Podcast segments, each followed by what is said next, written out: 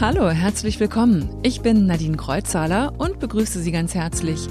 Heute stelle ich Ihnen einige Neuerscheinungen vor. Wir reisen nach New York in die Hamptons wo die Reichen und Schönen im Sommer die Großstadtluft wegmeditieren. Der neue Roman von Peter Richter spielt hier und er heißt schlicht August. Er schlägt auch einen Bogen nach Berlin. Damit, dass sie nun einmal in New York lebten, jetzt ließ sich vieles, aber nicht alles erklären. Denn das war Alex schon aufgefallen, als er einst als Student für ein Semester nach Berlin gegangen und dann einfach für zwei Jahrzehnte nicht mehr heimgeflogen war. Offiziell wegen Hegel, Feuerbach und Marx, aber wesentlich auch deswegen, weil ihm selbst das Nachtleben in den oft illegal improvisierten Clubs und Bars dort als politische Praxis vorgekommen war. Ein Zitat war das aus August. Meine Kollegin Ute Büsing ist gleich hier und bringt den neuen Roman von Peter Richter mit. Und dann haben wir noch Sister Outsider. Die Essays von Audre Lorde sind in den 80er Jahren erschienen. Da war sie die Ikone und eine wichtige Instanz der schwarzen Frauenbewegung, auch in Deutschland. Für einige von euch verkörpere ich vielleicht die eine oder andere Angst, weil ich eine Frau bin, weil ich schwarz bin, weil ich lesbisch bin, weil ich bin, wie ich bin.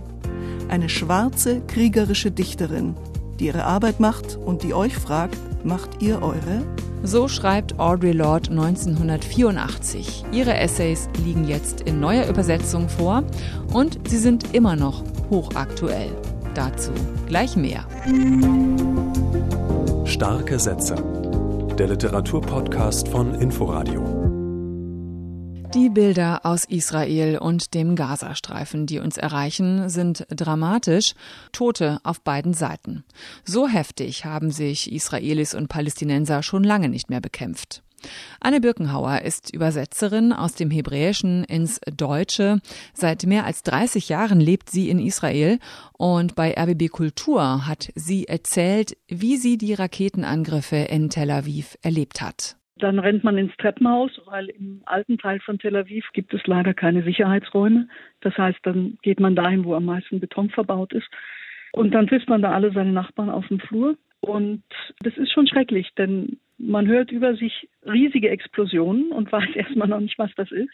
Bei uns, wir haben zwei nette Studentinnen, Junge, die aus dem Süden des Landes kommen, in der Nähe des Gazastreifens und die sowas schon oft erlebt haben. Und die sagten uns gleich, keine Angst, das ist hier nicht runtergefallen, das sind die Abwehrraketen, die klingen so. Was uns dann sehr beruhigt hat, denn wir haben das also zum ersten Mal in Tel Aviv so einen Alarm erlebt. Und dann sitzt man da mit seinen Nachbarn und es ist sehr unheimlich. Anne Birkenhauer lebt abwechselnd in Tel Aviv und in Jerusalem. Die Angst vor einem Krieg in Israel ist immer da, erzählt sie. Jedes Mal, wenn sowas losgeht mit dem Gazastreifen, weil die Hamas ist unberechenbar und ich glaube, auch Israel hat keine wirkliche Strategie. Aber es ist irgendwie in so einer schon eskalierten Situation hat man nicht mehr viele Möglichkeiten. Ja? Das sind dann irgendwie die Spielregeln des Krieges, nehme ich an. Und deshalb muss man die verhindern. Es darf halt nicht so weit kommen eigentlich. Anne Birkenhauer bei RBB Kultur. Und David Grossmann, israelischer Schriftsteller, preisgekrönt lebt am Rande von Jerusalem.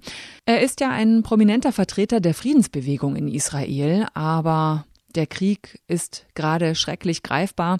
Frieden dagegen scheint in diesen Tagen so weit weg wie schon lange nicht mehr. Beide Seiten, die palästinensische wie die israelische, wenden einander ihre dunkelste Seite zu.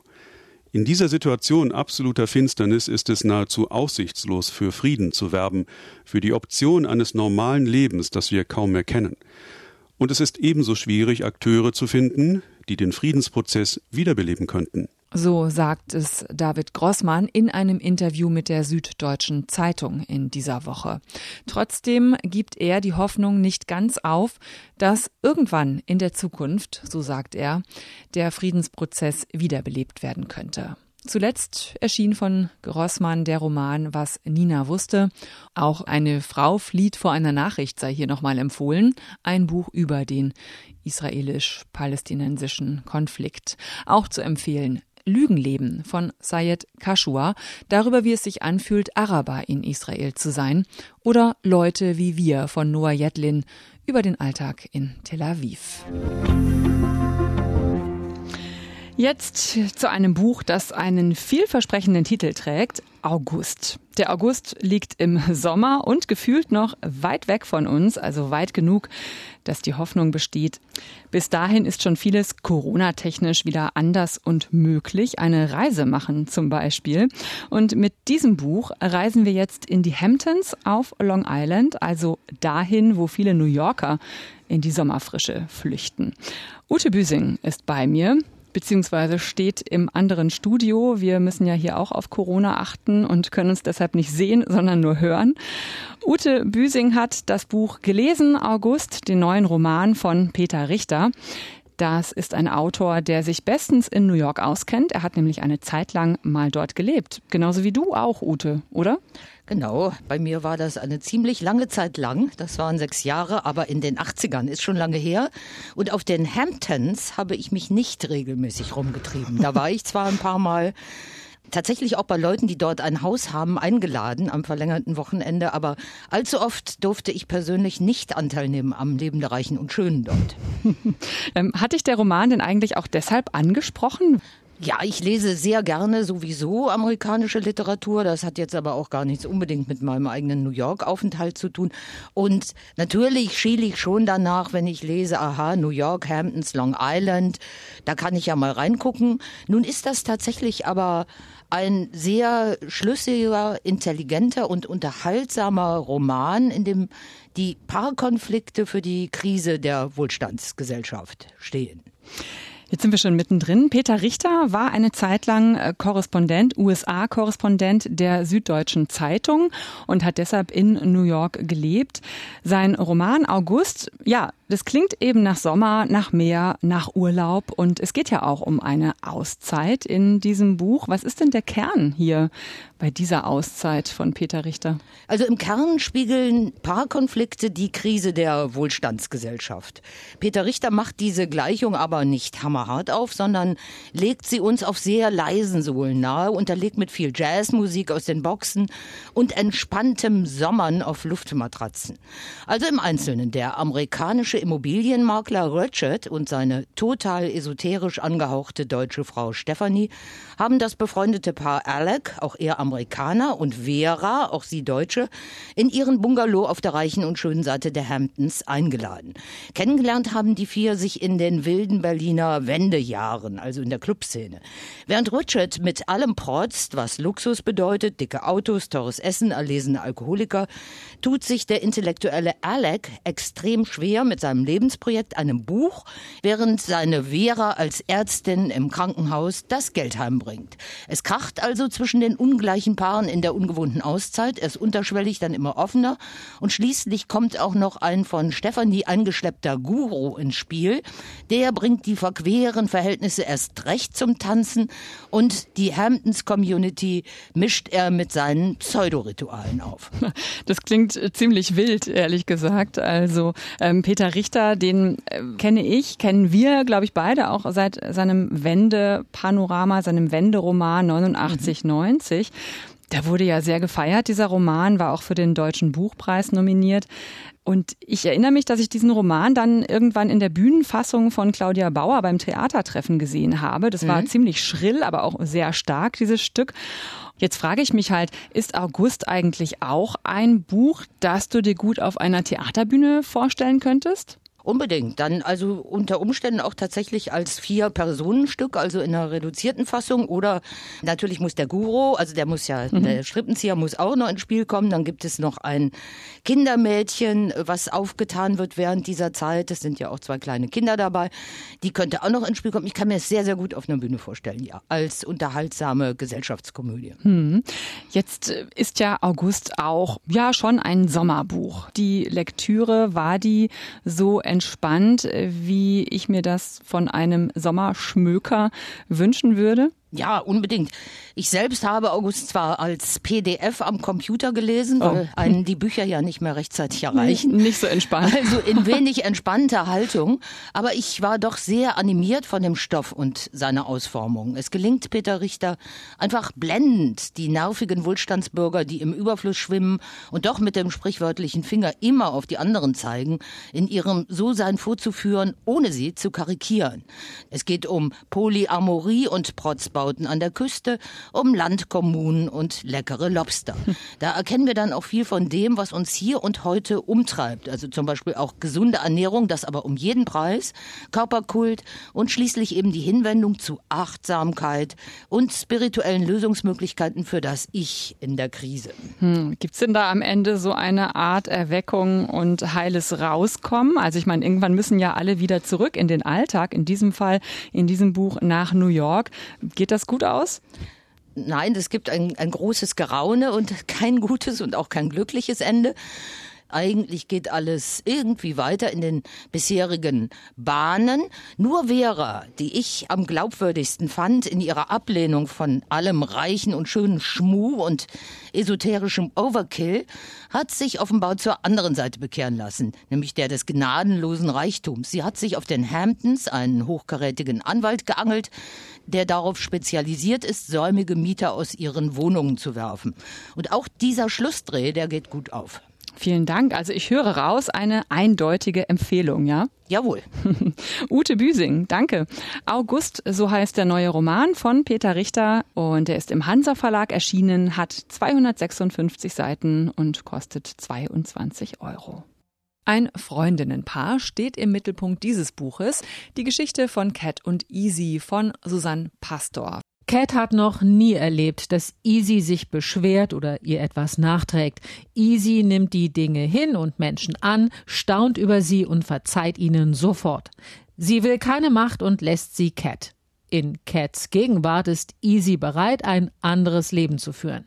Zu Easys neuem Leben gehört eine Liste mit Dingen, die es schleunigst zu erleben oder zu lernen gilt. Rauchen, Trampen, die Namen von allen Rockbands kennen, Alkohol, Sex, zu Konzerten von allen Rockbands gehen, Kiffen und Strip-Poker. Cat hat die Liste zusammengestellt, bis auf Strip-Poker. Das ist Easys eigener Vorschlag gewesen. Die Geschichte von Cat und Easy fängt 1973 an. Cat und Easy sind 16 und kosten ihr Teenie-Leben aus. Beste Freundinnen, die eine eher dominant und verkopft, die andere schön und unbekümmert. Und nach 46 Jahren treffen sich die beiden nun erstmals wieder auf der Ferieninsel Kreta, wo Easy mittlerweile ein Haus hat. Hier nähern sie sich einander wieder an, alte Wunden brechen auf, vor allem ein schreckliches Erlebnis aus der Vergangenheit, das sie beide nicht gut wegstecken konnten. Der Kniff in diesem Buch. Wiedergefunden haben sich Cat und Easy durch einen ja, Kummerkasten Psychoblog. Da gibt Cat Lebenshilfetipps und der Roman springt zwischen dem Hier und dem Damals, bezieht Blogtexte und E-Mail-Verkehr mit ein und zeigt zwei Freundinnen, die nach so vielen Jahren versuchen, ihre einstige Freundschaft wiederzubeleben und mit über 60 daran arbeiten, auch sich selbst noch mal ein Stück näher zu kommen. Das liest sich gut, berührt und hat auch einige komische Momente. Susanne Pastor, die Geschichte von Cat und Easy im Verlag Kiepenheuer und Witsch, hat 272 Seiten und kostet 20 Euro. Über Frauen, über das Patriarchat, Rassismus und Identität hat Audre Lorde schon in den 80er Jahren geschrieben und auch heute beschäftigen uns diese Themen immer noch. Die US-Amerikanerin war eine Ikone des schwarzen Feminismus, auch in Deutschland. In den letzten acht Jahren ihres Lebens war sie immer wieder in Berlin als Gastprofessorin an der Freien Universität. Sie hat die Anfänge der afrodeutschen Bewegung in Deutschland entscheidend geprägt und auch die Antirassismus-Diskussion unter Weißen. Jetzt liegt ihr Essayband Sister Outsider von 1984 in neuer Übersetzung vor. Warum Audre Lorde heute leider immer noch brandaktuell ist, dazu jetzt ARD-Literaturkritikerin Marie Schöß. Ja, es ist keine leichte Aufgabe, stillzuhalten und zu hören, wie eine andere Frau einen Schmerz beschreibt, den ich nicht teile oder zu dem ich gar selbst beigetragen habe. Genau diese Aufgabe stellt Audre Lorde ihren Lesern aber, insbesondere weißen Frauen, die mit Sister Outsider das herausfordernde Zeugnis einer schwarzen Feministin lesen. Essays, die von Schmerz und Kraft einer Frau erzählen, die in verschiedenster Hinsicht marginalisiert wurde. Als Schwarze, als Frau, als Homosexuelle, aber auch als Wütende, die diesem Gefühl Raum und Stimme gab und deshalb keinen immerzu versöhnlichen Ton anschlug. Die Unterdrückten mit den Belangen der Herrschenden beschäftigt zu halten, ist ein uraltes und unverzichtbares Werkzeug der Unterdrückung. Und nun hören wir, es sei die Aufgabe von uns Women of Color, weiße Frauen, gegen deren gewaltigen Widerstand über unsere Existenz, unsere Unterschiede und unsere jeweiligen Rollen im gemeinsamen Überlebenskampf aufzuklären. Das ist reine Energieverschwendung und eine tragische Wiederholung rassistischen, patriarchalischen Denkens. Man kann dieses Buch als Dokument seiner Zeit lesen. Sister Outsider erschien Mitte der 80er Jahre, als Lord nicht nur in den USA, sondern auch in Deutschland zu einer Instanz der schwarzen Frauenbewegung geworden war. In den Essays steckt aber auch die Einladung, sie mit heutigen Debatten ins Gespräch zu bringen. Ein Beispiel. Lord kritisiert in einem Essay, dass Literatur von Women of Color an den US-amerikanischen Unis so selten besprochen werde. Allzu oft lautet die Entschuldigung, die Literatur von Women of Color könne nur von diesen unterrichtet werden oder sei zu schwierig zu verstehen. Angeblich können sich Studierende da nicht hineinfinden, weil die Texte auf Erfahrungen basieren, die zu weit weg von ihren eigenen sind. Ich habe dieses Argument von weißen, ansonsten sehr intelligenten Frauen gehört von Frauen, die problemlos Werke unterrichten und interpretieren können, die aus den uns noch viel fremderen Erfahrungen von Shakespeare, Molière, Dostoevsky und Aristophanes hervorgegangen sind. Natürlich lassen diese Sätze an Fragen denken, die uns heute umtreiben. Sollte die Literatur von Schwarzen zum Beispiel tendenziell auch von Schwarzen übersetzt werden? Stichwort Amanda Gorman. Wer mit Audre Lorde so eine Identitätspolitik kritisiert, muss aber auch weiterdenken. Denn wahrscheinlich würden wir heute in Europa nicht so verkrampft darüber streiten, wer wen übersetzen darf, wenn schwarzen Europäern selbstverständlich alle Wege offen stünden. Der zum Beispiel Dostoevsky und Aristophanes zu unterrichten und zu übersetzen nutzen. Wahrscheinlich würden weiße Anglistinnen und Amerikanistinnen besser vorbereitet sein, Werke einer Amanda Gorman oder Bernardine Evaristo zu übersetzen, wenn nicht auch europäische Hochschulen die Werke schwarzer Dichter vernachlässigten. Wahrscheinlich wären unsere Debatten ohnehin vielstimmiger und differenzierter, hätte sich verändert, was Audre Lorde in den 80er Jahren kritisiert hatte. Ausgrenzung, nie hinterfragte Privilegien, Schweigen und Schuldgefühle, die in einer Abwehrhaltung und nicht in Aktion münden. Kurzum, dieses Buch lässt es nicht zu, dass man sich die Stellen herauspickt, die einem gut in den Kram passen und die anderen überliest. Viel zu überzeugend stellt die Autorin dafür ihre und unsere Verantwortung klar. Audre Lorde, Sister Outsider. Zuerst in den 80ern erschienen. Damals war Audre Lorde auch viel an der Freien Universität in Berlin.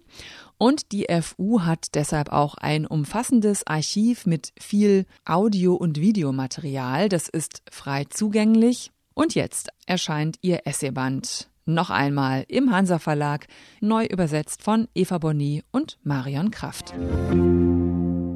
bleibt noch der letzte erste Satz. So klingt er, der Anfang von Die Unbezwingbare von der finnischen Bestsellerautorin Katja Kettu. Eine Zeitreise ist das in ein Reservat in Minnesota, ein Buch über Identität und Emanzipation. August 2018. Jim Graupelz. Meine Mutter verwandelte sich in einen Wolf. Und das ist die Wahrheit. Nächste Woche dann mehr starke Sätze mit Ute Büsing. Ich bin Nadine Kreuzhaler. Danke fürs Zuhören. Bleiben Sie stark. Starke Sätze. Der Literaturpodcast von Inforadio. Wir lieben das Warum.